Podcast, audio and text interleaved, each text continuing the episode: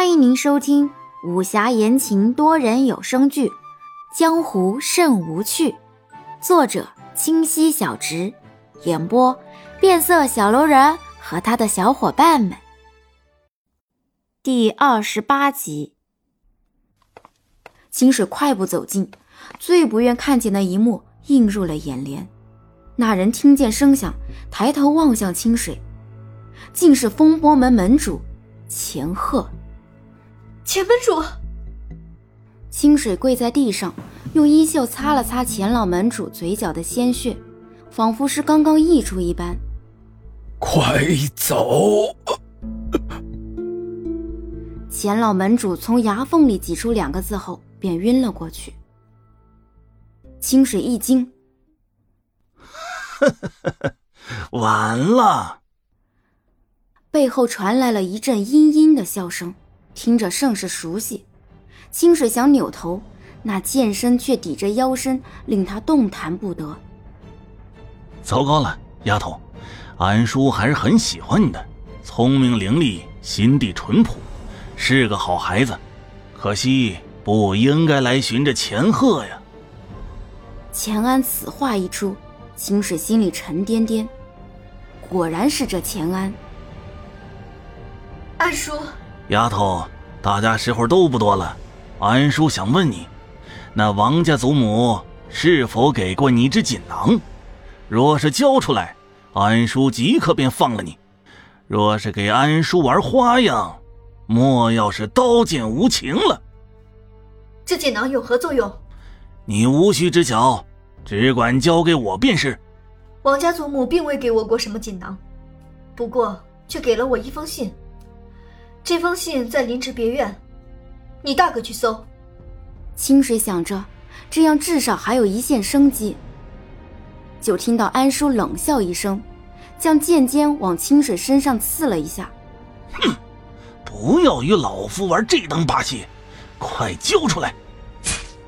清水觉得腰身在流血，身子微微倾斜了下，就见自己落入了一个温暖的怀抱，紧接着。又传来秦安的一声惨叫，转眼，杨焕的短剑就指到了钱安的脖颈。死老头还挺嚣张啊！把我媳妇伤成这样，你胆子够大！杨焕看着清水的腰身，怒火冲天的对钱安吼道：“ 杨家小儿，你想怎样？快说，那锦囊有何用处？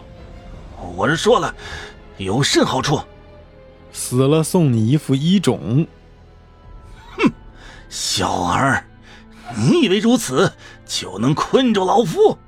那你尽可试试，看这寒心香加上我杨家进路刀能把你如何？快说！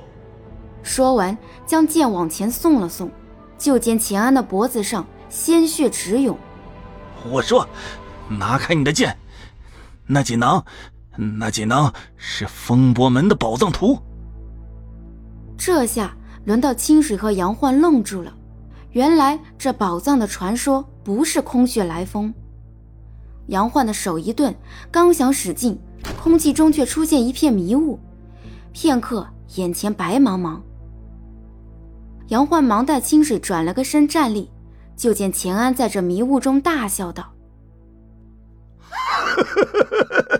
无耻小儿，妄想这样困住老夫！哼，莫不是看在贵人面子，定要将你碎尸万段？好好看着你的狗命！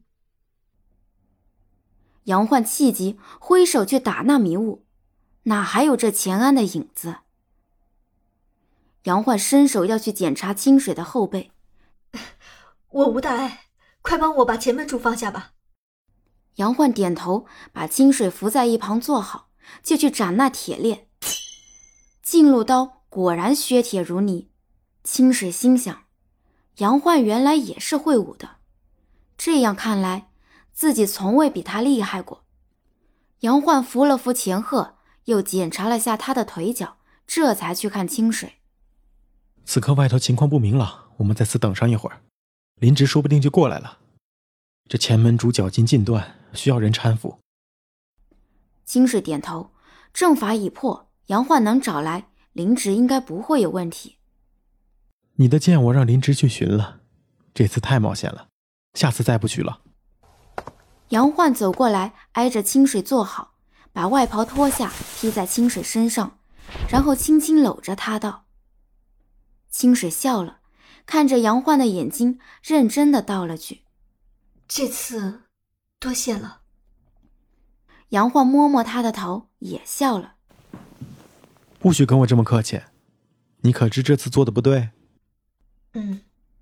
清水点头，刚想问杨焕怎么下来了。又觉得太过多余，肯定是这人等不及了来瞧瞧，就听到外头传来了林植的声音：“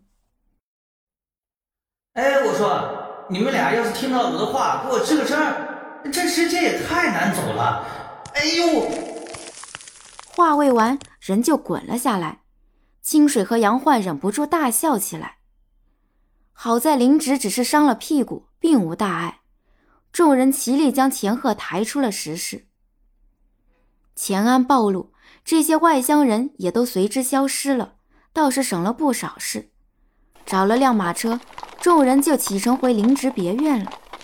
没想，别院门口，广兴兰三人正在翘首以盼，看见众人回来，忙迎上去。本集已播讲完毕，喜欢请右上角点击订阅关注哦。